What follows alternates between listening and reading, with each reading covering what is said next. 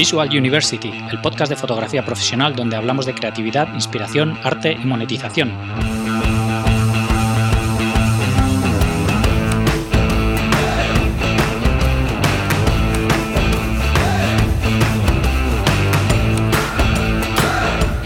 Bienvenidos al episodio 40 de Visual University. Soy Gonzalo Manera, fotógrafo profesional, y hoy tenemos con nosotros a Antonio Prado, fotógrafo y youtuber. Conocí a Antonio a través de una recomendación de su canal que me hizo YouTube y después de indagar sobre él resulta que somos casi vecinos y tenemos muchos amigos en común. Qué pequeño es el mundo. Antonio se dedica a la fotografía deportiva y su pasión es la fotografía de paisajes, que es de lo que habla en su canal de YouTube.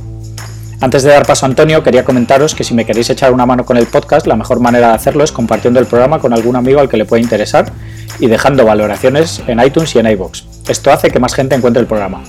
También podéis escuchar el podcast en YouTube y Spotify. Me encantan vuestros comentarios y sugerencias a través de cualquier plataforma, así que no dejéis de escribirme. Y ahora os dejo con Antonio Prado. Bienvenidos a un nuevo episodio de Visual University. Hoy tenemos con nosotros a Antonio Prado. ¿Qué tal, Antonio? ¿Cómo estás? Hola, Gonzalo. Muy bien, encantado, encantado. Además, en un podcast muy particular, ¿eh? Así cara a cara. Esto no es, habitual. sí, sí, intento, intento hacerlos cara a cara porque al final creo que, que mola conocer a la persona, ¿no? Y, la relación, al final, la forma de que es estar ahí delante de una pantalla de los ordenadores más... Mucho mejor. Yo siempre, ya te digo, varios podcasts que he grabado y entrevistas de este estilo, siempre es por Skype y cosas así. Y bueno, estoy acostumbrado a hacerlo así, pero así mucho, mucho mejor. sí, sí, desde luego. Con ganas. Pues nada, eh, para todo el mundo que no te conozca. Cuéntame quién eres y a qué te dedicas. A ver, lo primero, bueno, pido disculpas porque tengo una especie de diarrea verbal absoluta, así que puedo empezar a hablar como un loco, como una metralleta, y la gente que ya me conoce lo sabe, pero para los que no me conozcan eh, se pueden sentir un poco intimidados. A ver, yo soy Antonio, tengo 39 años, voy a tener, voy a cumplir el mes que viene. Y me dedico, soy fotógrafo deportivo profesional, eh, youtuber, que yo creo que ya se puede decir que soy youtuber sin miedo a que mi suegra me eche la bronca. Y, nada, eh, llevo dedicándome a esto como 4 o 5 años aproximadamente porque yo no he sido fotógrafo toda la vida y creo que un poquito de todo eso vamos a ir hablando a lo largo del podcast. Sí, sí, desde luego. Pues cuéntame, vamos a empezar por ahí, cuéntame pues un poco de dónde eres y, oh. y, a qué te has dedicado hasta que llegaste a la fotografía. Pues a ver, eh, yo, bueno, soy, yo nací en Madrid, eh, soy geólogo de formación, como veréis no tiene absolutamente nada que ver con, con la fotografía, aunque bueno, hay, hay, hay matices que, que, luego iré explicando. soy geólogo y al ser geólogo también implica que soy un auténtico loco del aire libre, de la montaña, etc. Soy un loco del deporte, que me ha gustado siempre muchísimo, y, todo eso me viene un poquito de la formación geológica que tengo. Eh, estuve trabajando como geólogo creo que cerca de 10 años desde que hice la, carrera, hice la tesis doctoral, con lo cual yo llevaba todo perfectamente cauzado para ser un, perfecto funcionario. Y eh, en estas, pues en el 2000, no me acuerdo ya qué año, fue cuando estalla la supercrisis económica, eh, todo el tema de los problemas eh, las plazas en los ministerios empiezan a caer y se me acaban se me acaban los contratos empiezo a tener más problemas para conseguir contratos que yo estaba en el ministerio y ahí, bueno, pues es cuando tengo que empezar a pensar en, qué voy a hacer y cómo voy a reencauzar mi vida. Y ahí entra la fotografía, porque aparte, bueno, he sido siempre aficionado a la fotografía y vi que, eh, que se podía llegar, o mi intención era poder llegar a vivir de ello. Aquí estamos cuatro o cinco años después. ¿Cómo, ¿Cómo, llegaste a la fotografía? Que, o sea, que dices que eres aficionado, pero mm. ¿por qué, ¿de dónde te surgió esa afición? La afición me viene desde pequeño. Recuerdo eso, la, la, culpa la tiene mi padre. Eh, mi padre era fotógrafo aficionado también, no, él no vivía de la fotografía, pero siempre le gustaba la fotografía. Yo recuerdo de pequeño estar eh, con él en, en, el cuarto oscuro revelando las fotografías. Recuerdo también muy, muy de pequeño estar leyendo una enciclopedia con, con, la, con la apertura de diafragma, la velocidad de obturación, todo ese tipo de cosas. Y, y siempre tenía mucho, mucho interés, la verdad. Son cosas que han quedado latentes porque sí que tuve una época en la que no le hice ni caso a la fotografía con 18, 20 años, pero siempre lo he tenido ahí. Entonces, eh, ya los últimos años, cuando estaba ya, todavía estaba en el ministerio, eh, tenía mucha, mucha, mucha afición al tema y eh, ahí fue cuando empecé a, a, plasmar un poquito lo que había aprendido y a compartir lo que había aprendido creándome una página web. Yo me creé un blog muy modestito en el que simplemente lo que hacía o lo que intentaba era enseñar a la gente eh, las fotografías que yo hacía, pero sobre todo basado en una cosa, en un concepto que era lo del antes y el después. Eh, yo quería enseñar eh, las fotografías que yo hacía, los archivos RAW que yo hacía y cómo quedaban las fotografías después de haberlas procesado y de realizar el procesado, porque bueno, yo por mi experiencia sabía que, que, a la gente le daba mucho miedo el tema del procesado, había gente que le encantaba, gente que lo odiaba y yo quería enseñar un poquito cómo funcionaba. Así que me creé ese blog Y a partir de ahí, pues la bola empezó a ir creciendo poco a poco. Ese blog eh, empezó a tener eh, tutoriales. Yo hacía tutoriales porque la gente, pues si una foto le había gustado antes y después, me decía, ¿cómo lo has hecho? Pues venga, hacía un tutorial. Eh, otro tutorial, otro tutorial y, al final, bueno, empezó a crecer bastante y tanto en Facebook como en la página, pues empecé a, crear eso que se llama comunidad ahora, ¿no? sí. O sea que fue así un poco, fue, un, poco orgánico, ¿no?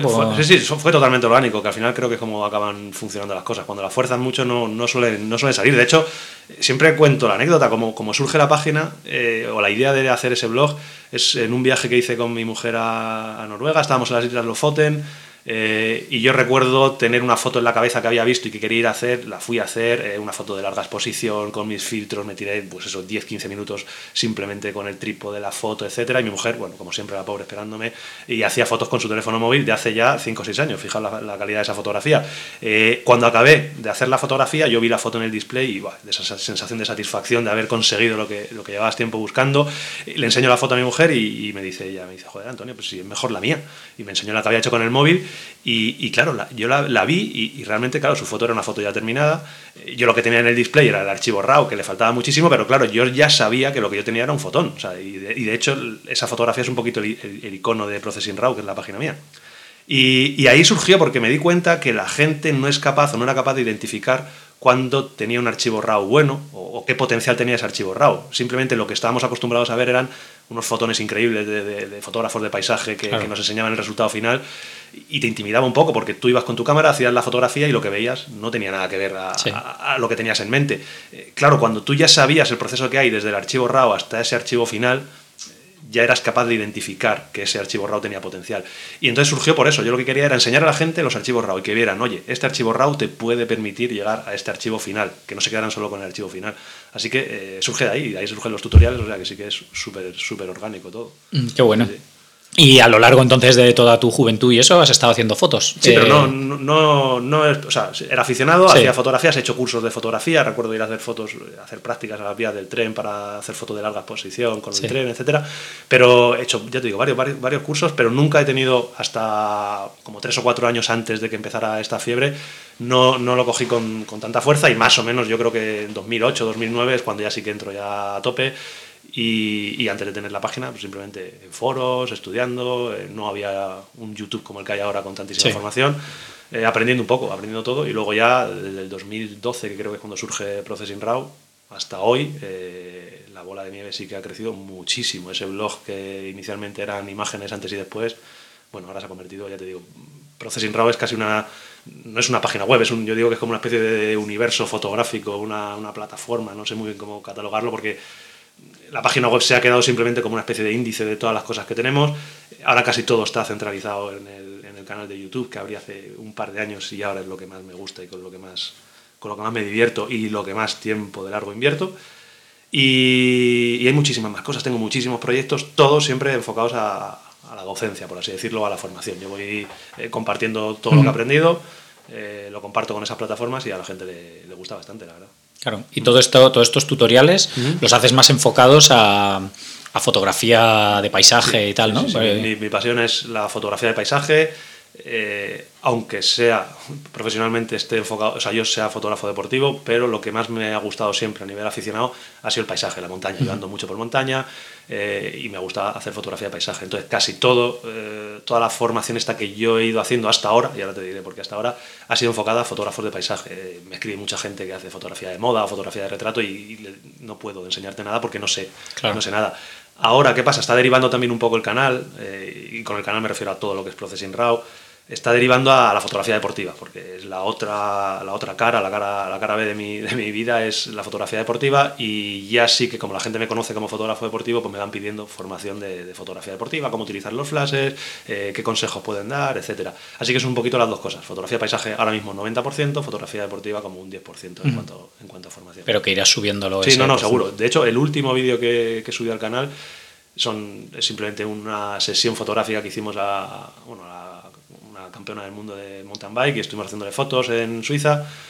Eh, digo estuvimos porque yo realmente estuve grabando vídeo para, para, los dos fotógrafos que estaban haciendo las fotografías y bueno, pues eh, he subido ese vídeo en el cual se muestra más o menos cómo trabajan de manera muy muy rápida dos fotógrafos deportivos profesionales, qué parámetros de cámara utilizan y bueno, todo enfocado a, gente prácticamente de nivel básico, medio y luego tengo cosas de nivel avanzado, pero mayor público sobre todo gente que está empezando en la fotografía o que no tiene una grandísima experiencia. Sí. ¿Y cómo, cómo, hiciste esa transición de, desde el momento en el que estabas trabajando de geólogo, que te gustaba la fotografía, a llegar a, digamos, a sustituir ese, ese, ese, ese, dinero que te venía de, de la geología? ¿Cómo, ¿Cómo, fue esa transición de, Nada, pues es Muy forzada, ya te digo. ¿no? Es, a mí hay mucha gente que cuando, bueno, cuando me conoce y tal, dice, jo, qué valiente fuiste, que dejaste eh, casi una plaza en el ministerio por dedicarte a lo que te gusta y todo suena muy bien y tal, pero realmente no es así. O sea, la, la verdad de todo esto es como he dicho antes, eh, a, mí, a mí me echaron.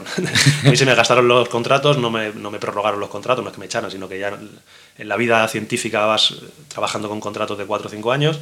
Se me gastaron y no se prorrogaron, entonces tuve que empezar a pensar a qué me podía dedicar.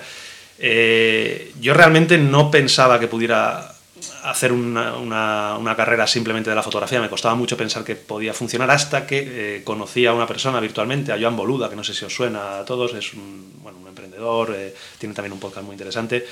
Y, se dedicaba a aconsejar a, pues eso, a emprendedores, a gente que quería montar sus negocios, a gente que tenía comercios online, a, gente que tenía blogs de viajes.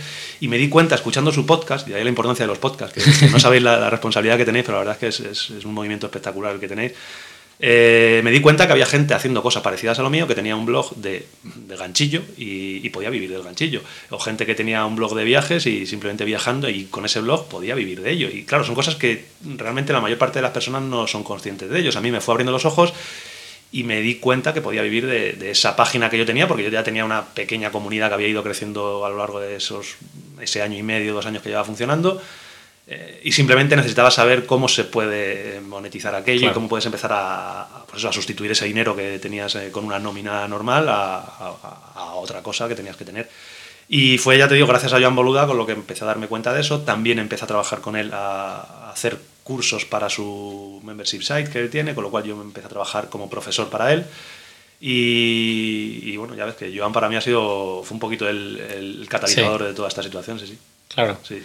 ¿Y, hacer fotos de, deportivas? Pues eso fue ya más tarde. O sea, yo estuve eh, dedicado full time casi a la página web ya desde que me di cuenta que aquello podía funcionar. Eh, importantísimo en ese sentido. Todos los que estéis intentando bueno, empezar a vivir de un blog o lo que sea, pensar que, el dinero no te llega en bolquetes desde que lo abres, o sea, que, hay que esperar, hay que, hay que crear una comunidad, eh, tiene que crecer aquello, con lo cual yo estuve cerca de año, año y medio con unos ingresos mínimos, o sea, unos ingresos mínimos porque me dedicaba simplemente a crear contenido a crear contenido. Todo, yo tenía ya una estrategia de crecimiento a largo plazo, pero de, primeras es, es, muy lento. En ese periodo en el cual, claro, necesitas, necesitas tener ingresos, eh, fue cuando estaba trabajando como profesor con Joan, que me, podía, me hacía un pequeño sustento, pero no es suficiente para tener una, un salario normal. Eh, con lo cual, bueno, entré eh, en contacto con una empresa de fotografía deportiva, porque yo ya os he dicho al principio que, me encanta el deporte, me encanta el ciclismo, me encanta el mountain bike, practico y he competido en muchas carreras eh, de, ese tipo de deportes. Y había una empresa que me hacía las fotografías cuando yo participaba que me gustaban muchísimo, tenían mucha calidad. Como a mí me gustaba mucho la fotografía y me gustaba el deporte, yo valoraba enseguida que, esa gente tuviera esa, calidad de fotos. Les escribí un correo electrónico diciendo, oye, eh, me encantan las fotos que hacéis, eh, no sé si necesitáis a gente para trabajar con vosotros, pero me gustaría saber cómo, cómo funcionáis. Eh, esta empresa es de Alemania, es una de las empresas más grandes que hay que se dedica a, trabajar cubriendo eventos masivos de cicloturismo, de ciclodeportivas, eh, trail running, carreras de obstáculos tipo Spartan Race, etc. Y bueno, les tuve que escribir dos o tres correos, a la primera no me contestaron, la verdad, eh, sí, pero yo fui tan pesado, y eso os lo aconsejo también, que si hay algo que queréis conseguir, que seáis insistentes. Les escribí dos o tres correos y al final me contestaron, bueno, invitándome a ir a, a uno de los eventos que ellos cubrían me dijeron, bueno, eh, si quieres venir, eh, puedes venir a trabajar, vamos a hacerte un test event que ellos le llamaban, es un evento de prueba en el cual no, no me iban a pagar nada, simplemente eh, sí, iban a ver para ver tu trabajo. Cómo, me cómo, me integraban en el equipo. Vamos, como puede ser una entrevista de trabajo habitual, pero, pero vas a trabajar. Entonces fui a un evento que además le tengo mucho cariño, que es la Mallorca 312, es una carrera que se hace en Mallorca y que por cierto este año voy a ir por quinto año consecutivo, pero esta vez voy a ir en vez de, de como fotógrafo a participar.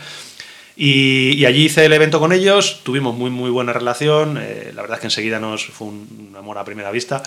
y, bueno, me propusieron empezar a, trabajar en España para ellos, a crear un equipo de fotógrafos españoles, porque ellos tenían bastantes eventos en España, pero tenían que venir a cubrirlos con fotógrafos de Alemania. Entonces, eh, la verdad es que se empezó a desencadenar todo, porque fue bastante rápido, fue llegar a España, empezar a buscar fotógrafos que les gustara la fotografía deportiva y que quisieran trabajar eh, en este tipo de eventos. Creamos o hemos creado a lo largo de estos tres años un equipito de fotógrafos bastante chulo y vamos haciendo bastantes eventos. Y así es como empieza esa otra cara de mi vida, esa otra faceta que es la de fotógrafo deportivo en la cual llevo pues aproximadamente cuatro años trabajando, cubriendo eventos y cada vez más, más contento, la verdad. Así que ahí se han ido alternando. Por una parte yo trabajaba todo, creando ese contenido, creando esos tutoriales, eh, abriendo el canal de YouTube que me llevó bastante tiempo y por otra parte, pues bueno, cada, cada X tiempo voy, tengo que ir a uno de los eventos, preparar la carrera, etcétera. Así que voy, voy poniendo ahí cositas en la balanza. Claro. ¿Y cómo divides ese tiempo más o menos? Pues eh, actualmente tengo la fortuna de poder ir eligiendo los eventos a los que voy, con lo cual elijo eventos que por calendario, por condiciones que a mí me gustan más o menos, me permiten compaginar bastante bien el tema. Pero no te voy a engañar que eh, me lleva mucho tiempo. O sea, el tema de la fotografía deportiva me me lleva tiempo porque no es solo el ir a los eventos, por ejemplo, ahora tengo un viaje de, son casi 17, 18 días, no solo es el viaje de 17, 18 días en los cuales, bueno, voy a ir a Sudáfrica a cubrir eh, la Cape Epic, que es posiblemente la carrera de mountain bike más, más importante, yo creo que hay en el mundo. No son solo esas dos semanas, sino que aparte tienes que preparar un poquito el evento antes, tienes que hablar con organizadores, etcétera. Eh, con lo cual, pues bueno, es como que estoy desconectado de, de, mi otro trabajo tres semanas. Y eso, la verdad es que a mí me cuesta bastante, porque cada mes o mes y medio tengo un evento de ese estilo. No tan largo, pero sí bastante largo, que me supone un parón en la creación de contenido. Eh, a mí, como buen hombre, me cuesta mucho hacer dos cosas a la vez. sí, me cuesta mucho. Así que cada vez que, o sea, si yo me focalizo mucho en una cosa, ¿vale? Yo saco las tareas adelante, pero cuando me empiezan a venir por tres o cuatro sitios, es como que hasta que no acabo una cosa, no me gusta dejar las cosas a media. Entonces me cuesta bastante, pero bueno, al final es. Eh, las dos cosas me gustan mucho. Entonces, eh, cuando trabajas en una cosa que te gusta tanto, eh, acabas sacando el tiempo de, donde sea. Claro. ¿Y cómo es, cómo es un poco el proceso de, de una carrera de estas? ¿Cómo funciona? Pues, Porque tú estás, supongo que estás todo el día haciendo fotos en el. Tiene, tiene dos, dos, dos facetas, por así decirlo. Una es la que tienes de contacto con la organización y luego la que tienes como fotógrafo. Entonces nosotros vamos por equipos depende del evento, vamos entre 3 fotógrafos o 20 fotógrafos. Hay eventos muy grandes en los que llevamos 22, 23 fotógrafos, como la Quebranta Huesos. Y realmente nos dividimos más o menos en... Eh, hay una persona que sería el team leader, el jefe de equipo, que es el que se encarga de contactar con la organización y de preparar los puntos en los cuales el resto de fotógrafos van a estar.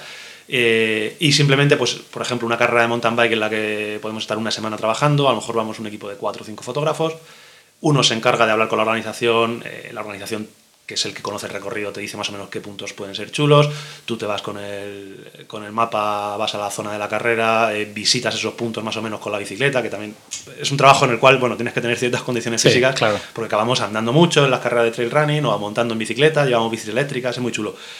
Y recorremos los puntos cuando vemos puntos que nos gustan. ¿Eso, que lo haces el día antes de la carrera? Día antes o días antes, depende. Si la carrera cerca de tu casa, puedes ir antes. Eh, si la carrera es, por ejemplo, en Sudáfrica. en Sudáfrica, pues o vas el día antes o algunas directamente te fías de lo que te dice la organización. Claro. Lo ideal siempre es intentar ver el recorrido antes. Claro, pero por ejemplo en el caso de la Cape Epic, que son muchos días, es imposible. Muchos días y aparte cada año lo cambian el recorrido, con lo cual no puedes hacer otro tipo de eventos todos los años es el mismo recorrido, con lo cual una vez que haces el trabajo lo tienes ya para siempre. Pero lo importante es tener eh, unos puntos en el, eh, de GPS, se los envías a los fotógrafos en una reunión previa y los fotógrafos tienen que ir a esos puntos de la carrera y ahí eh, cada uno tiene que hacer las fotos. El trabajo, tú que eres fotógrafo deportivo y yo que soy fotógrafo deportivo, hacemos cosas muy muy diferentes, creo. El trabajo de fotografía de editorial, de revistas, etcétera, pues sabes cómo es, son fotografías en las que tienes tiempo para hacer las fotos, tienes un modelo o no, pero... Sí, lo organizas un poco. Puedes organizar el evento. Aquí eh, nosotros vamos a cubrir una carrera, eh, una carrera en la que a veces yo he realizado, pues llego a hacer 20.000 fotos un solo día. Entonces, nuestro único objetivo es hacer fotos de todos y cada uno de los participantes y que las fotos sean lo mejor posible, porque claro, tampoco vale eh, hacer fotos ahí a mansalva y que luego no te compren ninguna foto, porque lo que queremos realmente es vender las fotos. Entonces, desde que llegas al punto, normalmente llegas como una hora antes de que llegue el primer participante, siempre vas con el horario llegada previsto, estás ahí una hora antes, montas los flashes, montas un poquito tu equipo, haces tus pruebas, empiezas a pasar, tenemos cámaras automáticas que disparan con una barrera, con lo cual cada fotógrafo a lo mejor tiene tres o cuatro cámaras en cada punto, porque tiene la suya de mano y luego dos o tres cámaras automáticas.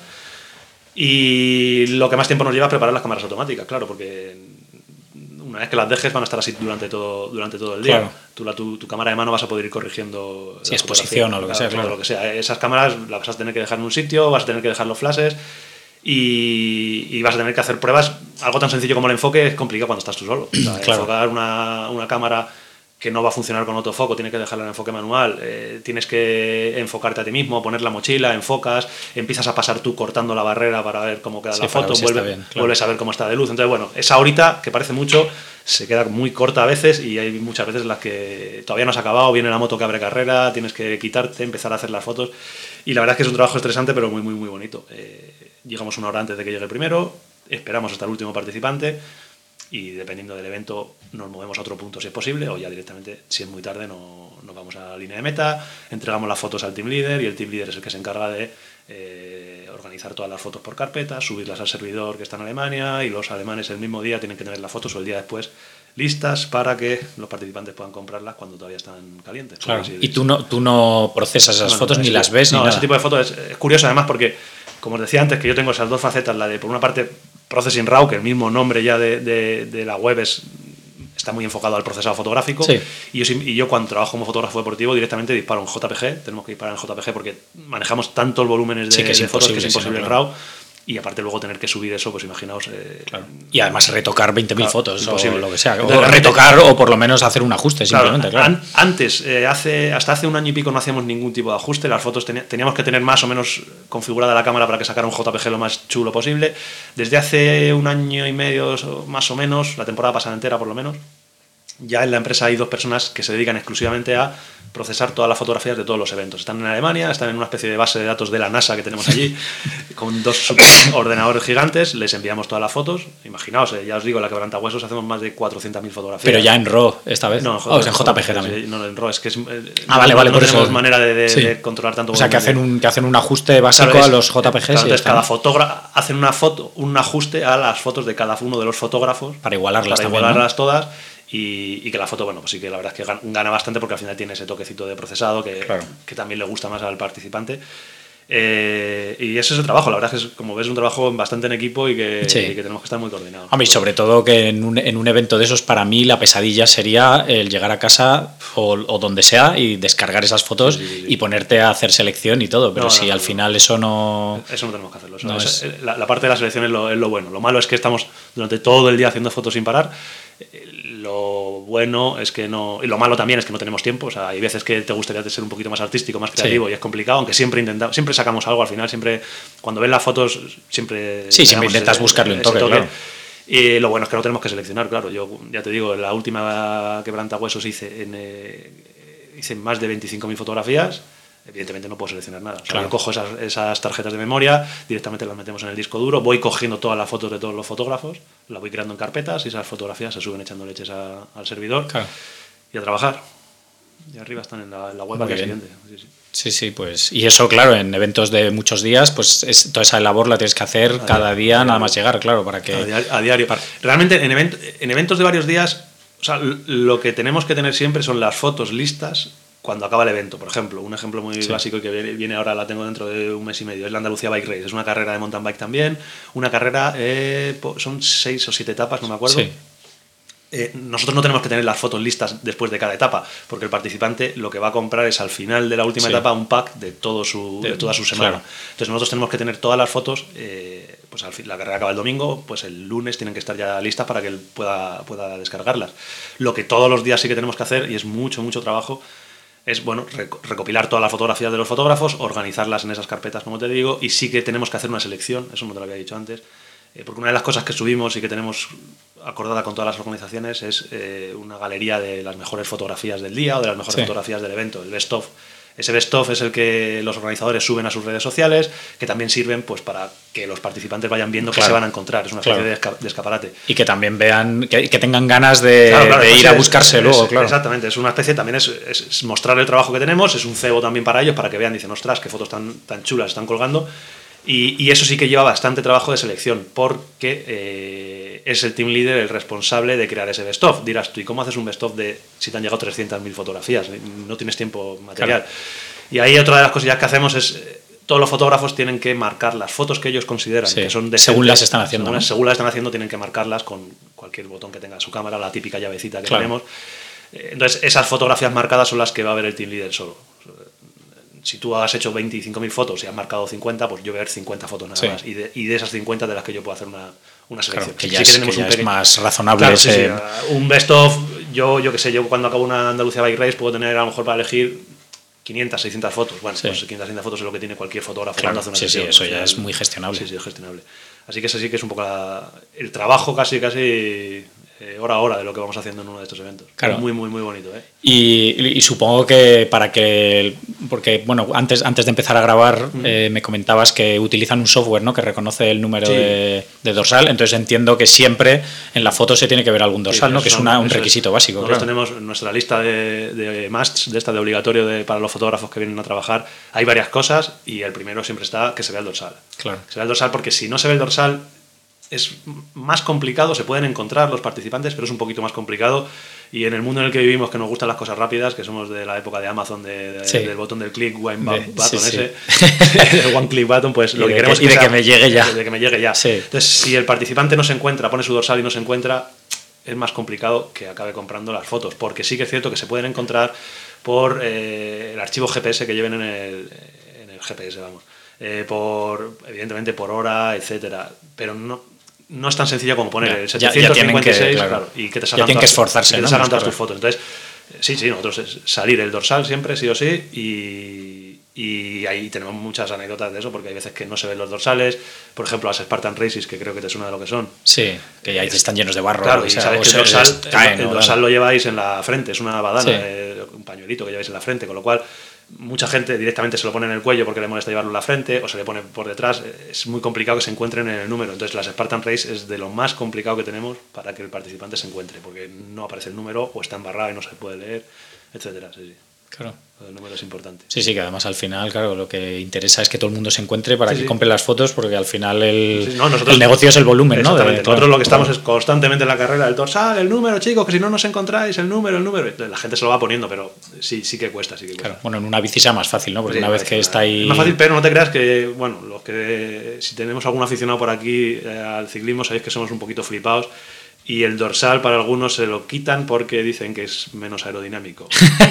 y no es broma, con lo cual se ponen el dorsal detrás o se lo quitan de sitio y con lo cual no se ve en la foto, lo tienen detrás, no nos vale para nada y no, y no aparecen tan bien. Así que el tema de los dorsales es importante. Y ya te digo que es una cosa que ahora sí que prácticamente cualquier empresa así de este estilo grande tiene ese servicio de reconocimiento, pero hace unos años no era habitual y Sportograph sí que lo tiene desde hace bastante tiempo y es lo que le sirvió un poco para crecer eh, a mayor para destacar, al principio para destacar porque era muy sencillo encontrarte en cualquier evento que estuvieras. Ahora mismo ya te digo que yo creo que es más asequible, cualquier empresa de este estilo puede conseguir, puede conseguir un software y lo puede pagar. Hace 5 o 6 años era muy, muy caro. Claro, incluso tenías que desarrollarlo. Sí, sí, ellos, ellos, ellos, cuando empezaron a trabajarlo desarrollaron el sistema entre ellos, los ingenieros, etcétera, pero no era algo como ahora que creo que ahí ya a nivel comercial ya se, se distribuye. Claro. Mm. Cuéntame así cambiando un poco del el canal de YouTube, como porque me has comentado que lo creaste bastante después que, que la página. Sí, pues eso es la, niñita de mis ojos. es lo que más me gusta, de verdad. El canal de YouTube, a ver, surge, ya no me acuerdo exactamente la fecha, pero por lo menos dos años después de que empezara con la página, y surge como otra vez lo de antes, y como te he dicho, que creo que es muy importante, de manera súper orgánica. Eh, uno de los tutoriales que estaba haciendo eh, para la página web era un rollo absoluto el tener que escribirlo porque era muy muy aburrido y era, creo recordar, de cómo procesar fotografías con el smartphone, con el móvil, utilizando una aplicación que había. Y me decidí grabar directamente desde el smartphone. O sea, lo que hice fue grabar un screencast de la pantalla del, del móvil y, ese screencast lo, lo, subí a YouTube. Me abrí la página, o sea, me abrí el canal de YouTube directamente, no tenía ningún vídeo y subí ese vídeo. Y ese vídeo lo, lo, incrusté en la página web. Y la verdad es que me gustó la experiencia. La gente dijo, hombre, pues esto también esto es más sencillo de seguir que tener que leerlo y tal. Y empecé a hacer vídeos malos como, como un demonio, que ahora me da vergüenza verlos. yo esos vídeos no los veo nunca, evidentemente. Pero iba haciendo vídeos, iba haciendo vídeos y me gustaba mucho. Y es que me lo pasaba que no veas y sobre todo me sirvió para aprender un montón. Claro. O sea, aprendí eh, como un loco de, de vídeo. Y realmente eso sí que no sé cómo ni por qué, pero eso eh, explotó de manera increíble. Eh, en un año tuve un montonazo de suscriptores. a la gente le gustaba lo que hacía porque era son cosas sencillas y yo, bueno, el que me siga en el canal de YouTube sabe que soy un tío particular. Entonces, sí, simplemente ver, ver cualquiera de mis vídeos es, bueno, te, aprender a lo mejor no aprendes, pero sabes que te lo vas a pasar bien. Y ya te digo, en un año empezó a crecer bastante y ahí ya sí que fue cuando me di cuenta que, eso me gustaba mucho y que eso realmente es lo, lo que quería seguir haciendo. Sí. Eh, bueno, lo de decir que eres youtuber es, es raro, es raro cuando tienes casi 40 años, pero realmente ahora sí que me puedo considerar, o sea, si me preguntas qué soy, tendría que decir que soy, que soy youtuber porque es lo que más tiempo le dedico. Es lo que más tiempo le dedico eh, y realmente es lo que mejor monetizo, por así decirlo, es lo, que, me da, lo que me da para vivir. Así que, así que estoy muy contento. Ahora, eh, precisamente esta semana recibí la placa de los 100.000 suscriptores de YouTube, que me hizo muchísima ilusión y que son esos detallitos que para cualquier persona a lo mejor no tienen mucho sentido, pero realmente es, es un poco una especie de reconocimiento, de tu trabajo, del curro, es una plaquita que te da YouTube cuando supera los 100.000 suscriptores y va, hay como tres placas, una a los 100.000, otra al millón, que no creo que llegue nunca en la vida y otra mucho más adelante. ¿Por qué? Nunca, bueno, nunca, digas nunca jamás. pero es complicado, es complicado. Hombre. estando en un nicho como la fotografía, que sigue siendo un poco nicho, sí. Eh, no es como cuando te dedicas a, por ejemplo, la gente que se dedica a hacer videojuegos o, o por ejemplo, para niños pequeños, para bebés. Tú y yo sabemos que cualquier cosa de los bebés es un Es, una, locura. y además ves cualquier vídeo y todos tienen 100 millones de visitas. Entonces la fotografía es complicado y tú haces un vídeo que te lo curras mucho. Además, yo me trabajo muchísimo los vídeos, trabajo muchísimo la edición del vídeo y, me tiro mucho tiempo para hacer un vídeo. Y un vídeo, pues bueno, que a lo mejor tiene, llega a 10.000 visitas.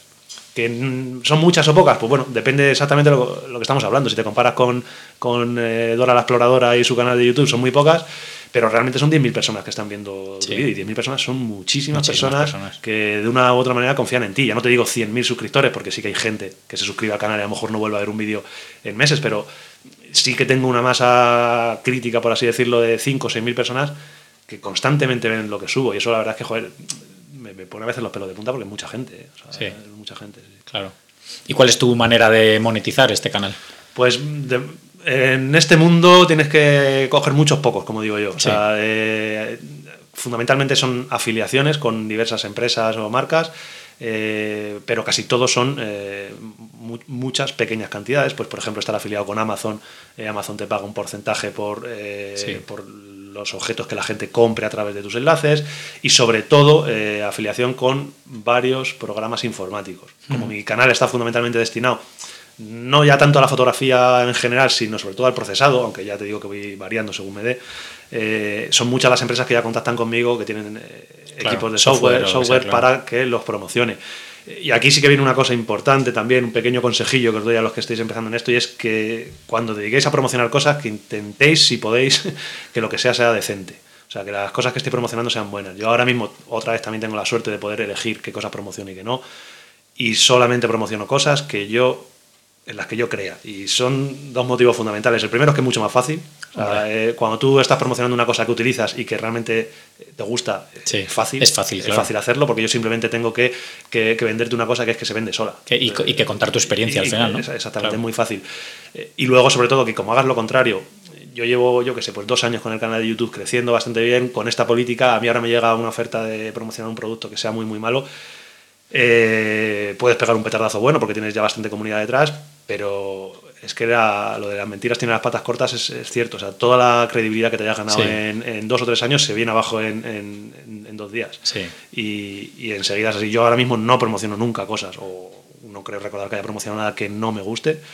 Y, son sobre todo eso, programas, programas informáticos, plugins para Photoshop, eh, programas para revelar archivos RAW, y luego, bueno, muchas cosas, y ya te digo que me llegan muchos correos electrónicos. ahora mismo las empresas están muy, muy volcadas con el tema de, influencers o como leche se llame esto, y te escriben correos constantemente de ¿quieres probar mi cámara china no sé qué? y te escriben un correo para probar una especie de GoPro no sé qué, ¿quieres probar? Un montón de cosas. Sí. Y bueno, pues ahí ya depende de, de- de la ética hasta que tengas tú o de lo- hasta dónde quieres llegar. Claro. Pero mi manera de monetizar es esa, fundamentalmente hacer cursos, yo hago muchos cursos. Que- de que luego- que luego vendes a través de tu- de tu página o lo que sea, ¿no? Porque YouTube te, YouTube te paga, pero la monetización de YouTube es en este tipo de canales con pocos suscriptores, otra vez entre comillas, es ridículo, o sea, no puedes, Sí. no puedes vivir, o prácticamente no puedes vivir de ello.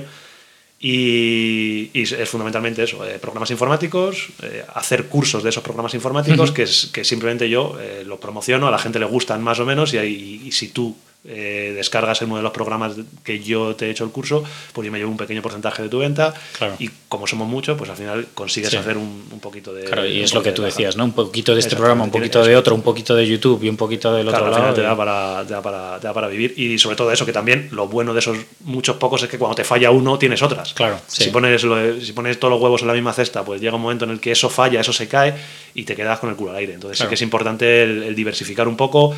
También, no solo por eso, sino porque a tu audiencia, lo que he comentado también contigo antes, antes de abrir los micrófonos, le puede interesar muchas cosas. Entonces, si tú te focalizas solamente en una cosa, solamente en una cosa, eh, pues al que no le interesa no vuelve a entrar. Claro. Entonces tienes que, tienes que Sí, es un, es un equilibrio difícil, ¿no? Es un equilibrio complicado, sí, sí.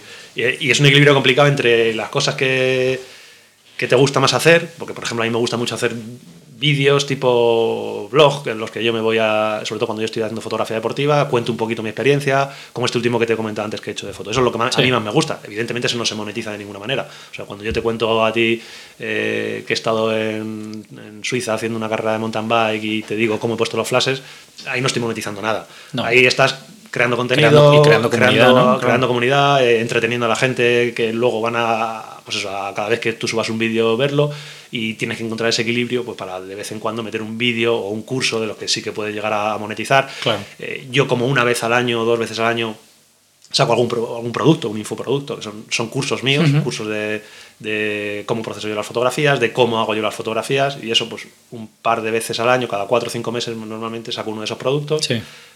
que evidentemente lo, lo- lo cuento en el canal de YouTube Claro. y a la gente que le interesa pues eh, se los descarga y eso sí que lo vendo eh, yo de manera particular, eso ya no es una afiliación. Claro.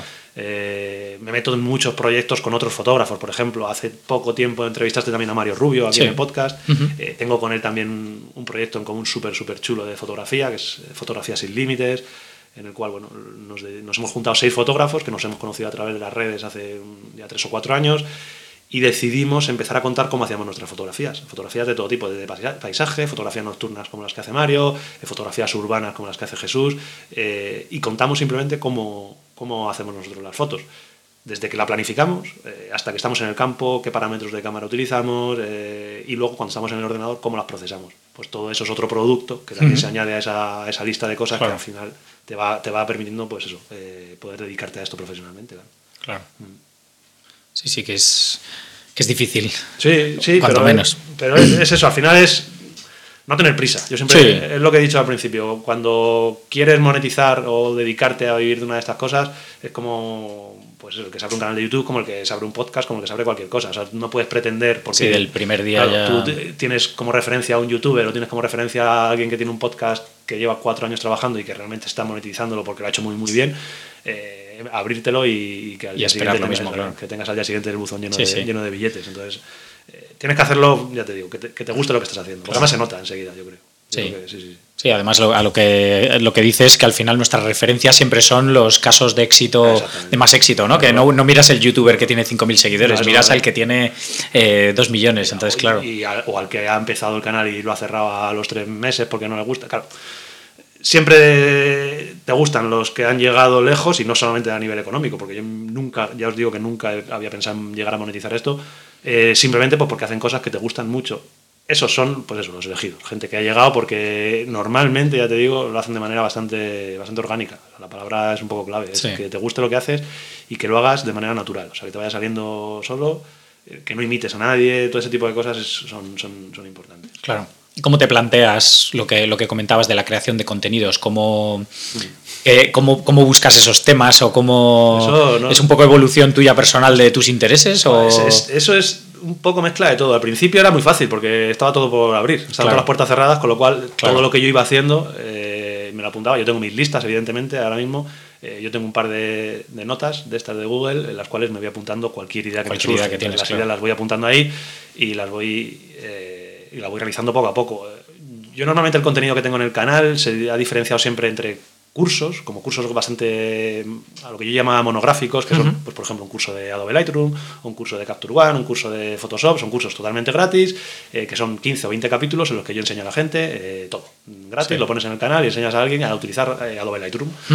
Ese tipo de contenido lleva mucho trabajo, pero es es fácil porque realmente es enseñar un programa. Luego, otro tipo de contenido que hago son cursos cortos de trucos. Pues, Cómo añadir rayos en una fotografía, cómo hacer ese tipo de cosas sí que son las que son como más caóticas, te van surgiendo las ideas por cualquier cosa, o sea, son detalles como que estés haciendo una foto eh, y digas, joder, aquí me gustaría hacer esto, y cuando lo has hecho dices, hombre, pues esto lo voy a contar en el canal, te lo apuntas en tu hojita de Google y, para adelante, o estás viendo otro youtuber en cualquier sitio que ha hecho algo y te da una idea. Eh, hay una cosa muy interesante que se puede hacer, es realmente nosotros en el mercado de habla hispana no hay tantísima información de esto, en el mercado de habla eh, inglesa sí que es fácil encontrar eh, trucos, con lo cual, si tú tienes referencias eh, de Estados Unidos o, inglesas, sí que puedes coger, ideas de, ellos porque tienen muchísimo material.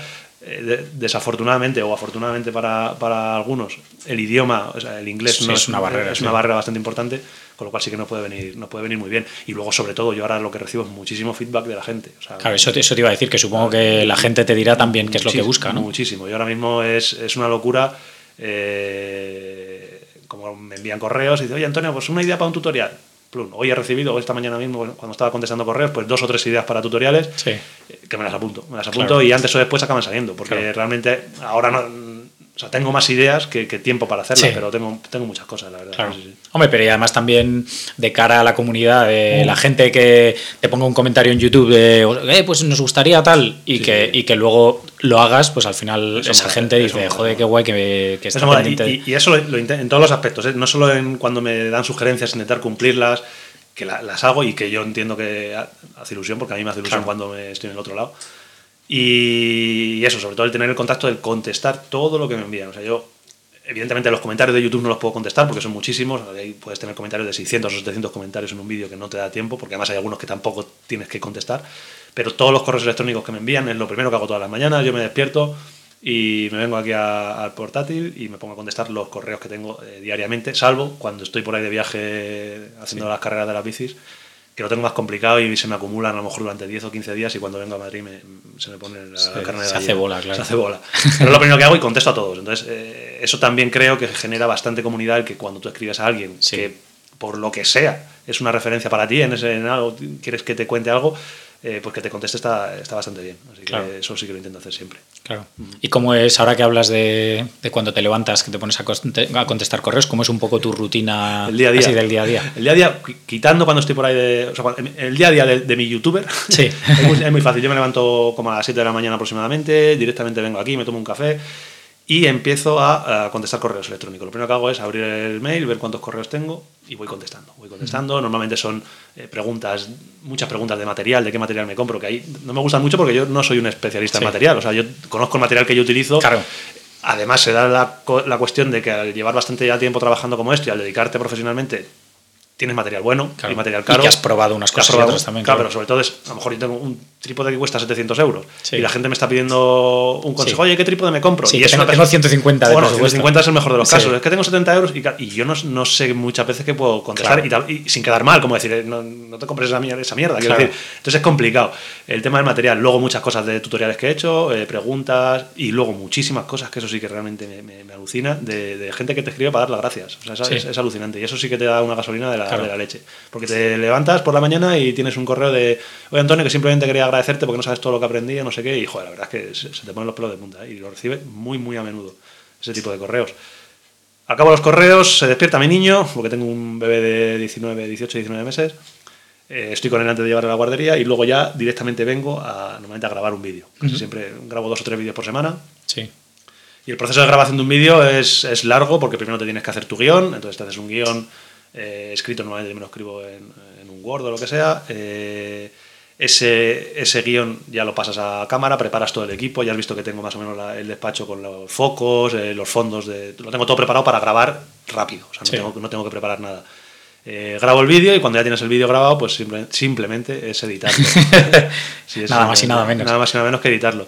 Y ya bueno, editas el vídeo, lo subes a YouTube, le das al botón y ese momento mola. Ese momento mola porque lo subes y ves como ya empiezas, empiezan a crecer las visitas, la gente te empieza a escribir.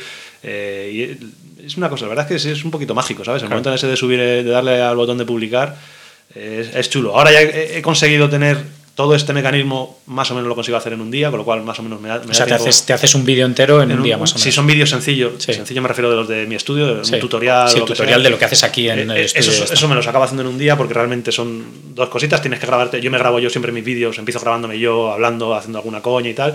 Y luego vamos, normalmente son screencast, con lo cual vamos al ordenador, cuento cómo lo hago en el ordenador, te lo grabo por separado, luego todo lo junto. Y, esos vídeos no tienen mucho trabajo de edición, algunos más, otros menos.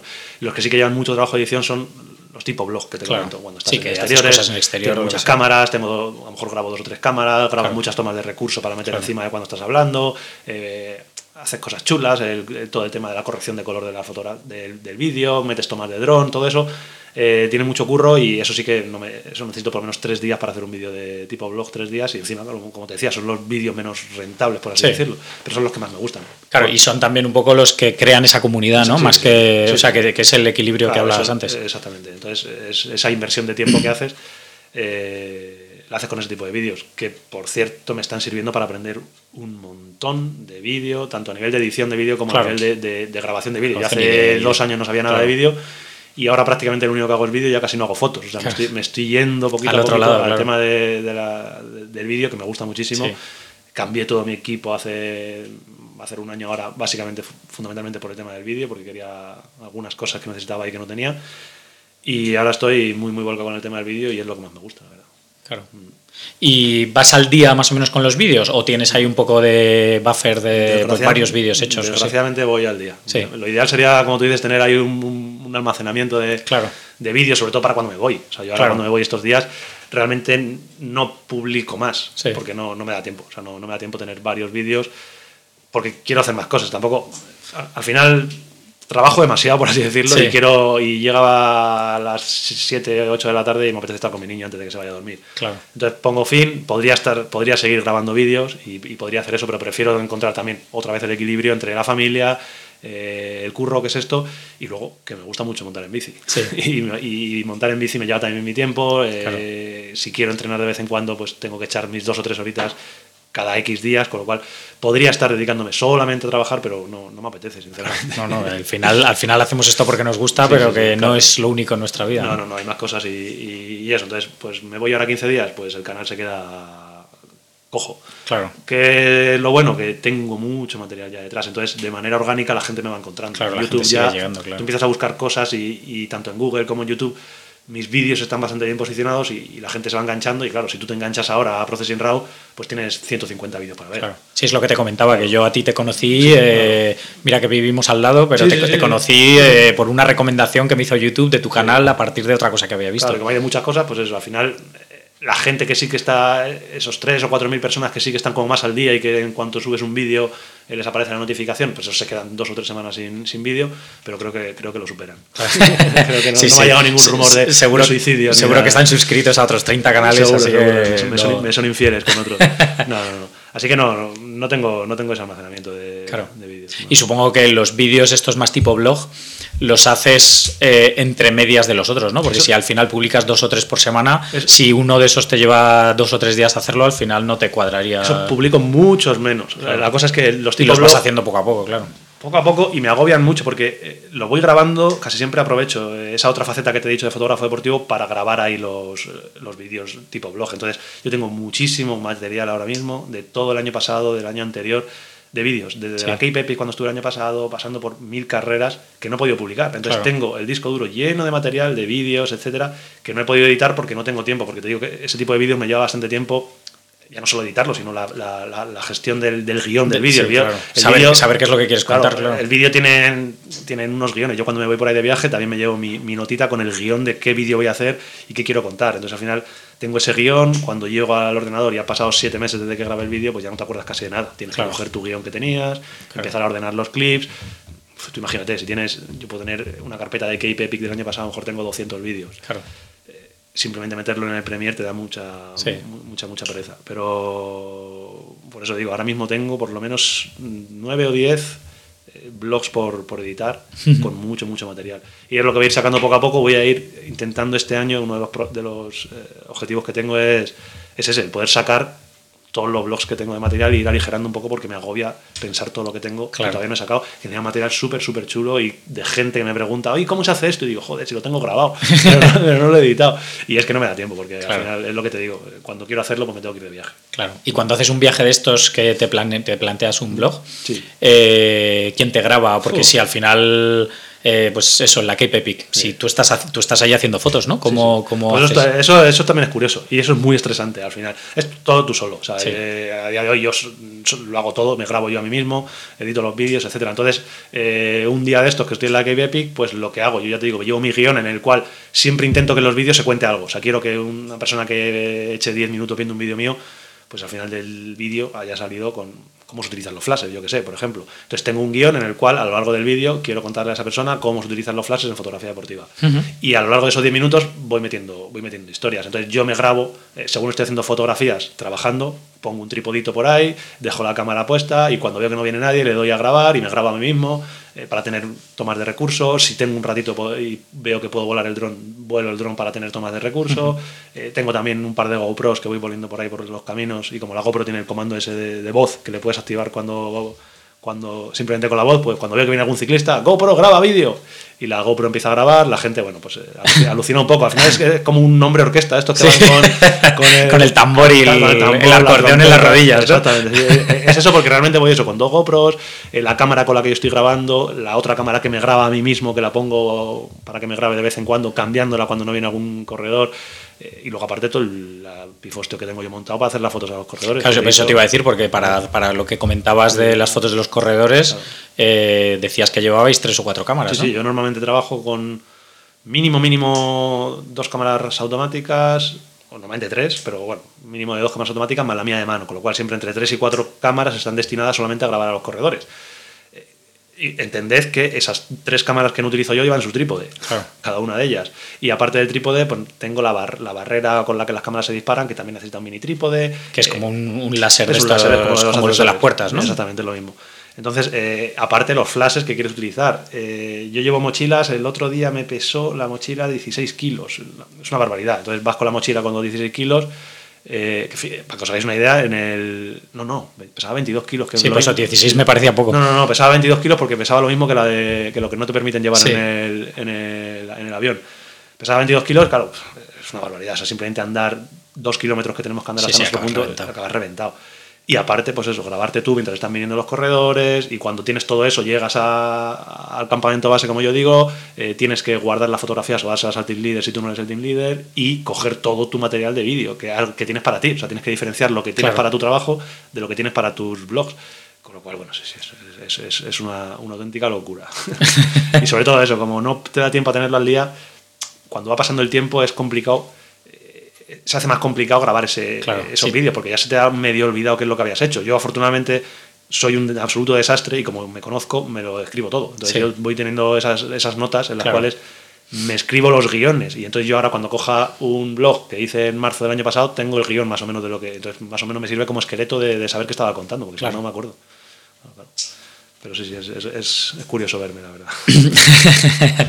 sí, sí, hombre, la verdad es que al final también eso es una fuente de, contenidos, ¿no? De todos esos, esos viajes y esas cosas que haces. Sí, me viene muy bien. O sea, ya te digo que el, tema de, Claro, hago muchísimos viajes. Hago viajes que son chulos y que de otra manera no haría. Pues eso, irte a Sudáfrica 15 días, irte a Nueva Zelanda, eh, irte a, yo que sé, este este verano he estado también 20 días en todo el tema en todo el centro de los Alpes, Alpes en Austria, Alemania, estuvimos en Dolomitas, en toda la zona de Suiza son viajes que son complicados de hacer. Bueno, no son complicados, pero no lo harías tan a menudo. Yo realmente es que hago muchos al año. Entonces aprovecho todos esos viajes hmm.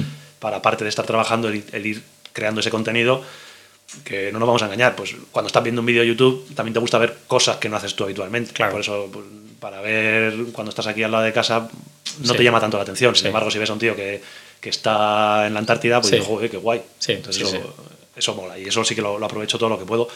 Lo que pasa es que es eso, que hay, hay veces que no, que no sigo grabando cosas ahora porque tengo mucho, ahí sí que tengo mucho almacenado y quiero, quiero ir a la salida, a lo largo de este año, pero tengo de prácticamente todos los eventos que hice a lo largo del 2018, tengo vídeos, vídeos muy chulos, fundamentalmente enfocados a la foto deportiva. Sí, sí. Claro. ¿Y haces viajes exclusivamente para, para grabar para el canal? Sí. ¿Y para hacer fotos, eh, para, Eh, para hago- contar cosas? claro, de- hago, por ejemplo, como decía antes, tengo la faceta de, de- de padre y marido que la Sí. tengo que cuidar, con lo cual sí que tengo un, un viaje mínimo al año Sí, de vacaciones pero que ya hacemos, con que vacaciones todos, familiares, que ahí más o menos me olvido de la fotografía. Si, si sale algo, sale, pero no lo llevo, o sea, Sí, paso de la no cámara. lo llevas planificado. No, nada, cero. Y luego sí que aparte de todo este tipo de viajes, sí que intento hacer por lo menos un viaje fotográfico al año, en el cual voy también sin familia, voy con amigos fotógrafos, eh, más fundamentalmente dedicado al paisaje, o para generar contenido o, por ejemplo, para grabar eh, proyectos como este que Sí. te comenta de Fotografías sin Límite. Eso lo hicimos el año pasado en Islandia. eh, pues yo qué sé, el año pasado fui a Islandia tres veces. Ahora la semana que viene me vuelvo a ir a Islandia. Ahora ya me voy- sí me voy con mi mujer, pero ya te digo, son sitios a los que voy bastante a menudo para hacer simplemente fotografías. Sí. Y mínimo un viaje al año de fotografía sí que hago porque lo necesito para desde grabar vídeos a simplemente tener eh, mate- fotos que to- fotos que tocar y que poder explicar, tutoriales, claro. claro. Los tutoriales necesito fotos y me gusta que sean fotos variadas, no sean todas las fotos de Islandia. Todas las fotos de no sé, quiero que sean de sitios diferentes para que la gente vaya viendo eh, diferentes cosas. Claro. Y, y si ahora este año voy a viajar también, en vez de hacer un viaje grande, voy a hacer como varios viajes con un compañero que tengo que es eh, italiano y trabaja también en Sportograph, pero también le gusta esta historia. Y voy a hacer varios viajes también por diversas partes que todavía tenemos que pensar dónde, tenemos algunos pensados. Simplemente para esto, para tener contenido y para grabar eh, vídeos, para hacer vídeos fundamentalmente para el canal. Claro. Qué bien, qué bien. Pues, y, y luego haces fotos de por afición de alguna cosa o ya con todo esto Paisaje. tienes. O sea, yo siempre he hecho fotos de paisaje, Sí. que es lo que a mí me gusta. Y eso sigo haciéndolo. Sí. Eh, cuando voy a grabar vídeos, al final el vídeo va acerca de cómo hago esa foto de paisaje, Claro. pero la foto la hago. Sí. Eh, desgraciadamente cada vez hago menos, porque es eso cuando, entre que tengo muchas cosas, no puedo viajar, si hago un viaje fotográfico grande al año, realmente es ese viaje cuando hago cuando consigo casi todo el archivo para todo el año. Claro. Al final hago dos o tres, pero realmente Sí. casi todo se centra en un, en un solo viaje y actualmente pues llevo un año, año y pico en el cual salgo mucho menos a hacer fotografía de paisaje de lo que salía antes. Yo antes, Claro. de, antes de toda esta marabunta de YouTube, etcétera, pues cada mes salía una vez o dos con mis amigos y íbamos a Sí. hacer fotos a la sierra, venga, vamos a hacer fotos, vamos Sí. a hacer fotos. Ahora me cuesta más porque Si o te haces un viaje yo por España que puedes Sí, sí, estar sí, dos días no, y ya está, perfectamente. claro. Entonces, eh, ahora me cuesta más hacer ese tipo de fotografía, pero es lo que más me gusta. O sea, a mí a nivel afición, lo que más me sigue gustando y con lo que más disfruto es irme a la costa cantábrica y hacer una fotografía de una marina o cosas así. Eso es con lo que más me, con lo que más me gusta. Sí. Para que ahora ya, como estoy tan obsesionado con el tema del vídeo, casi que cuando voy hago la foto, pero pensando en que Claro, tengo que si haces grabarme- el dos por uno, que tengo. Eso es, en que tengo que grabarme el vídeo. Claro. Pero es lo que, es lo que más me gusta. Me sigue, me sigue gustando muchísimo. Claro. ¿Y utilizas las redes sociales aparte de YouTube para, Sí. para, para todo? Sí, sí, sí. Soy, soy, soy muy pesado. Sí. sí, yo realmente, eh, bueno, apar- aparte de la página web, la página web, gran parte del tráfico siempre me ha venido porque tenía varias redes sociales. Eh, antes del canal de YouTube, el orden cronológico de Processing Raw fue el blog, después del blog o casi coetáneamente se creó la página de Facebook. Una página de Facebook que también creció bastante, llegó a los 30 40 mil likes o Sí. no sé cómo se llama eso, Fans fans, eh, muy rápido, bastante Sí. rápido. Y, y casi todo el tráfico lo traía de Facebook. Yo Facebook publicaba mis tutoriales, la gente veía en Facebook los tutoriales, se iba a la página web, eh, luego apareció el canal de YouTube, con lo cual ese embudo como que va haciéndose cada vez más, más, grande, grande, y vas sí. metiendo más gente pues, por Facebook, por Sí, YouTube. que vienen de distintas fuentes y Y acaban yendo en a la- todos lados, claro. la página web y, y luego ahora ya Facebook mm, a mí personalmente me funciona fatal Facebook desde hace un par de años yo creo que cuando ya empiezas a tener un volumen bastante grande de, de- de fans eh, Facebook lo que realmente claro, al fin y al cabo es un negocio lo que intentan es que, que- que pagues Pagues. que pagues y, y cuando no pagas pues te cortan bastante el- eh, la distribución de tu contenido Sí. por lo cual ya te digo que a lo mejor llego a 40.000 fans o 30 y tantos mil fans en un año y pico y sigo ahí. O sea, Sí, que no has subido ni nada. Además fue un golpe, me acuerdo brutal, de ir ganando, a lo mejor ganaba 200 o 300 al día y de un mes para otro empecé a 5, 6, 7. Digo, ¿qué, Sí. qué ha pasado? Bueno, mm, ahí se queda. Entonces ahora mismo Facebook lo utilizo bastante poco, pero ahí sigue y, y sí que sigo publicando todas las cosas en Facebook. Y ahora estoy un poquito más metido en Instagram. Eh, hace un, un año así me abrí la cuenta de Instagram. Sí, que tienes como 20.000, ¿no? Me parece Sí, que lo... voy, voy a llegar a 20.000 20.000 likes. Seguidores, ¿no? Seguidores. en Instagram, ya que como te mezclo tantas cosas, Sí. macho, ya no me acuerdo qué es cada cosa. Eh, voy a llegar a 20.000 en, en breve y sí es un poco lo que más me gusta. eh, y, y al final lo utilizas también pues, para eso, para mostrar un poco tu trabajo y luego también con el objetivo de, de- de enseñarle a la gente o de, llevarle a un vídeo tuyo, pues Claro. con la cosa de las stories y poder hacer el swipe up este famoso. Pues Sí. oye, que chicos, que tengo un nuevo vídeo en el canal, echarle un ojo, deslizar, pues bueno. Y, aprovechar notas mucha Sí. mucha gente llega de Sí. porque supongo que ves las analíticas sí, y en todo, ¿no? analíticas. mm, La principal fuente sigue siendo Google. sí O sea, siempre de manera orgánica, que es bueno, porque al final, si, deja, si la red social muere, Sí, eh, no pierdes te- el S. pierdes Entonces, todo, claro. estar bien posicionado en Google es lo que más gente me, me sigue trayendo. Eh, buscar cualquier palabra relacionada con cosas que he hecho y, y suele estar bastante bien posicionado, con lo cual viene de ahí mucha gente. Y luego a YouTube, pues sí que viene gente de Instagram, gente de Facebook y tengo más cosas. Luego, por ejemplo, a la newsletter le doy bastante, bastante uso también. Mm. Entonces, mis herramientas fundamentales son eh, YouTube y creo que la newsletter más que Instagram. tienes, Instagram- mu- tienes mucha gente suscrita Sí, hay bastante, tengo, unos 15.000 personas más o menos suscritas, suscritas a la lista de correos. Y todas las semanas sí que suelo enviar algún- alguna lista. Intento no ser muy, muy pesado. No tengo mucha tasa de, de suscripción, Sí. así que, O sea que debo, sí, estar haciéndolo medio, bien. debo estar haciéndolo medio bien. Y- es interesante lo que cuentas también no que al final Sí, es por lo que la gente Sí, está claro, ahí, no, no, no, es eso, es contar. Normalmente las newsletters son muy sencillas. Es chicos, eh, hay un nuevo vídeo Sí. en el canal, echad un Bueno, o sea, ojo, cuentas no un poco la actividad que has tenido, ¿no? Un resumen, ¿no? de lo que has Eh, estado haciendo. Exactamente. Y cuando esas, esos periodos en los que promociono algo, por ejemplo, uno de los cursos que yo hago, pues ahí es cuando más utilizo la newsletter para, Claro. para trabajar con ella y que la gente eh, acabe llegando a esos cursos, que, eh, que bueno, es un poquito el objetivo de, de tener. Hombre, que al final es lo que hace que puedas hacer todo el Sí, contenido sí, no, no, gratis, claro. No, a ver, eh, sí, lo que a mí, lo que no hay que ocultar nunca es que, que cuando estás trabajando en esta, en esta historia, o sea, tienes que intentar ganar dinero. Claro, para el que sí, sí, que- esto, porque realmente es, esto es mi trabajo. Sí, sí, O sea, esto y es mi que- trabajo como y que de- tienes que comer y Claro, pagar por eso la luz y el agua de tu hay- muchas veces sí que recibe, reciben, muy po- yo muy pocas veces, pero tengo compañeros que sí que me dicen que ellos se dedican a cosas parecidas y que reciben feedback de gente de, joder, es que esto lo haces pa- por la pasta. Digo, no, es que lo hagas por la pasta, pero nece- necesitas, vivir, monetizar claro. eh, tu trabajo de alguna manera. Eh, si solo lo haces por la pasta, es lo que te he dicho antes, Sí, creo que no no, te, no va a funcionar. Eh, cuando lo haces porque te gusta y ya lo intentas monetizar de esa manera cuando suele, suele funcionar. Pero evidentemente yo considero que esto es mi trabajo, eh, esto lo tiene que entender todo el mundo y que las cosas que hago, pues necesito eso, necesito sí. dar de comer aquí al pequeñín. sí, sí, que Sí, al final que, que es, que, es, que es muy bonito o sea, pe- pensar, no, lo hago por afición, tal, que, pero que está guay, que todos, a todos nos gusta, ¿no? que por eso estamos aquí. Que si hubiésemos pensado en el dinero desde el principio, ninguno hubiésemos hecho fotografía, ¿no? Muy Hubiésemos estado otra cosa, sí. haciendo otra cosa.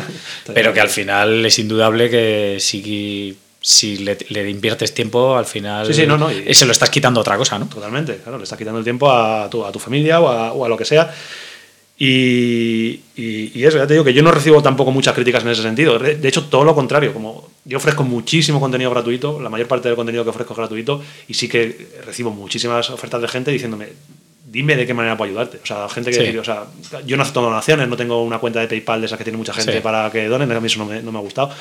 Eh, pero la gente escribe, "Di, ábrete una cuenta de PayPal para que te donemos, ábrete un Patreon para que... donemos". Sí. Bueno, de momento yo sigo con el modelo de negocio que llevo, que me, me está funcionando, y prefiero que la gente vaya confiando en lo que yo les voy promocionando y cuando haya algo que les interese de las pocas Claro, cosas que lo hago, compren, ¿no? Claro. que lo compren o que me, me compren uno de mis productos que lanzo cada X tiempo y mientras vaya funcionando así la cosa, bueno, eh, iremos modificando poco porque no, no creo que haga falta.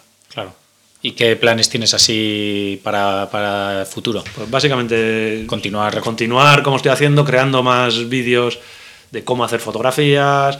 eh, muchas veces, y a raíz de esto que te he dicho, sí que se me pasa por la cabeza abrir algún tipo de membership site para crear contenido de, de pago recurrente, que la gente entre. Lo que pasa es que volvemos al mismo punto, es muy complicado a nivel de tiempo. Si yo me creo un membership site, necesito encontrar el equilibrio entre el contenido que meto en ese membership site, que serían cursos más Sí. serios o más específicos con lo que estoy haciendo en YouTube, eh, con lo cual tengo que desdoblarme. Entonces, Claro. de momento no, no es factible. O sea, es algo que siempre tengo en mente porque es algo que me proponen sin parar la, la gente. Decir, tío, haz, haz vídeos que te los pagamos, haz Sí. cursos que te los pagamos, haz lo que sea que te los pagamos. Pero tengo que encontrar el tiempo. Es Claro. complicado, es complicado. Sí, sí. Claro. Hombre, sería una, una forma. Bueno, tendrías que repartir al final el contenido, ¿no? En vez- a Sí, lo sí. mejor en vez de hacer dos o tres vídeos para YouTube, pues a lo mejor hacer solo uno y, hacer los la, otros. eh, claro. la manera, lo único que es eso, que cuando haces un, un contenido eh, privado, por así decirlo, pues tienes que, o sea, tienes que pensarlo. Quiero decir, son pasos que hay que, ir con hay, que medir, hay que medir, tienes que crearte ya una línea editorial de qué es lo que vas a ir publicando de manera recurrente, porque a mí me, gusta hacer las cosas lo mejor posible. Entonces tampoco quiero abrirme una cosa muchas veces ya te digo, me han propuesto ábrete un Patreon, simplemente un Patreon en el que no hagas nada y pon un, un nivel de membresía de, de, un euro al mes y, que mucha gente te lo va a pagar. Y, estoy seguro que mucha gente lo haría, porque a nivel de agradecimiento sí, sí que sé que mucha gente, pues si yo me abro un Patreon en el cual no ofrezca nada, me acabarían ofreciendo, pero no quiero hacer. O sea, yo si ofrezco un, o sea, si, si, la gente me va a pagar por algo, quiero que sea por algo, algo que esté haciendo. O sea, quiero ofrecerles contenido, eh, quiero ofrecerles un curso, quiero ofrecerles algo que digan, hostia, esto me merece la pena eh, estar pagando a esta persona. Claro. Entonces, bueno, de momento me funciona así y, a ver el 2019 qué hacemos. Al tener el, tema de la foto deportiva me limita bastante al seguir. Pero, pero tu idea es seguir compaginando las dos cosas o te gustaría. No, no, no, yo, yo quiero seguir, o sea, yo firmaría que todos mis años fueran como el 2018, por ejemplo. Sí, porque me da tiempo a hacer las dos cosas eh, me gustan mucho las dos cosas. Yo no quiero prescindir de la fotografía deportiva en la que he conocido muchísima gente y, muchísimos sitios.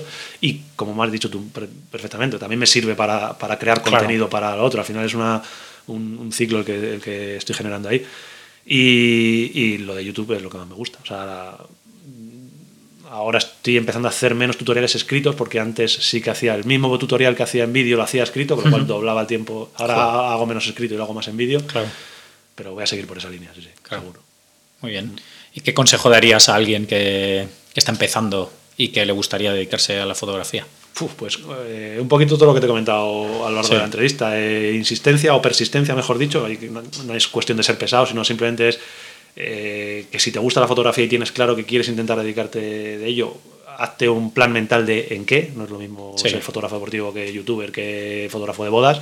Y cuando tengas más o menos claro, eh, vete a por ello porque realmente se consigue. O sea, si tú trabajas y, te lo tomas como un trabajo, en el momento en el que te das cuenta que esto que estás haciendo es un trabajo y vas a, por ello, lo vas a conseguir. Eh, tienes que dedicarte a ello. Creo que compaginarlo normalmente mucha gente dice, bueno, voy a intentar ser fotógrafo de bodas, pero sigo con mi trabajo. Se puede conseguir, pero es más complicado porque al final te acomodas a lo que tienes y no sigues que, eso, que te des cuenta que es tu trabajo 100%, entonces vas a ir a por ello y sobre todo que no te dé miedo, porque mucha gente dice, pero ¿cómo voy a, cómo voy a ponerme yo a ser fotógrafo si fíjate estos fotógrafos que hay, qué buenos son y yo no soy tan... Olvídate, o sea, no hay que ser el, no hay que ser el mejor. Eh, mucha gente se cree que para dedicarse profesionalmente a la fotografía deportiva tiene que ser el mejor fotógrafo deportivo del mundo y no es así. O sea, eh, solo habría un fotógrafo deportivo, claro, si fuera así. Que, que, que nadie les meta miedo que curren y que, y que se consideren que esto que están haciendo es un trabajo y que vayan con calma. ¿eh?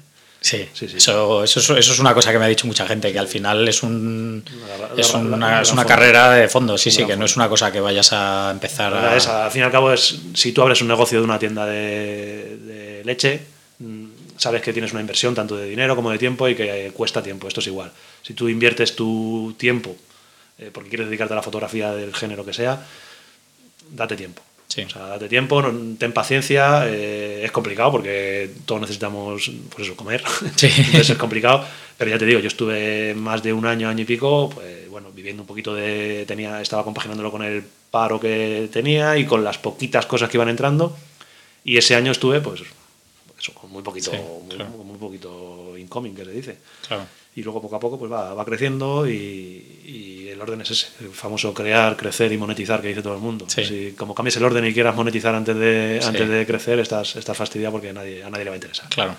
Tienes que crear una comunidad, en el caso de dedicarte a medios sociales, claro, si vas a hacer foto de boda o foto deportiva, no, pero si vas a hacer algo tipo YouTube o lo que sea, o un blog de lo que sea, tienes que, tienes que crear contenido, tienes que que tu comunidad crezca todo lo posible y una vez que tienes gente ya es cuando tienes que empezar a pensar qué manera monetizas eso. Claro. Muy bien. Pues nada, eh, ¿dónde puede seguir todo el mundo? Bueno, dejaré todos los enlaces a tu web y al canal y todo en las notas, pero... Básicamente eso. Eh, al que le guste YouTube que se meta en Processing Raw, luego lo dejas el enlace porque es difícil de, escribir, pero que se, que se, metan en Processing Raw, que me van a encontrar por ahí, se lo van a pasar muy bien, estoy seguro, si os gusta la fotografía.